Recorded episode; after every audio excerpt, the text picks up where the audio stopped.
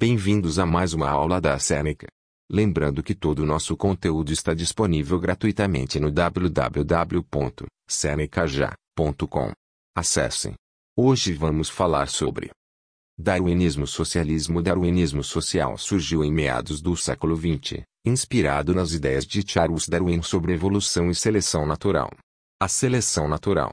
Resumidamente, Darwin propôs que as espécies evoluem, ou seja, se modificam, baseado em quão adaptadas elas estão ao meio. As populações de seres vivos apresentam características diferentes.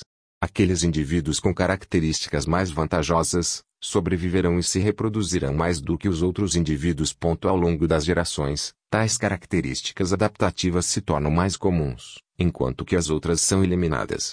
O darwinismo socialismo Conte defendia que as sociedades avançavam seguindo uma ideia semelhante à da seleção natural.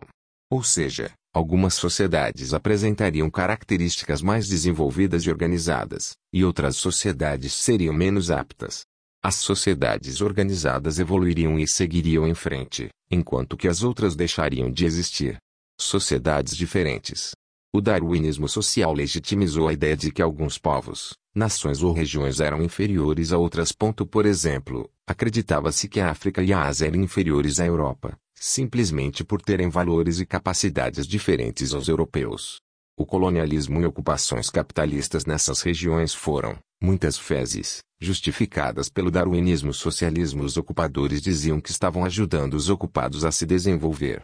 Estágios de transição. Conte classificava a evolução das sociedades em dois estágios de transição: movimento estático, preserva os elementos sociais que compõem uma sociedade, como religião, leis, família, etc. Nesse estágio, são formadas as regras e instituições que regem a sociedade. Movimento dinâmico, o constante processo de mudança social obedecendo à ordem estabelecida.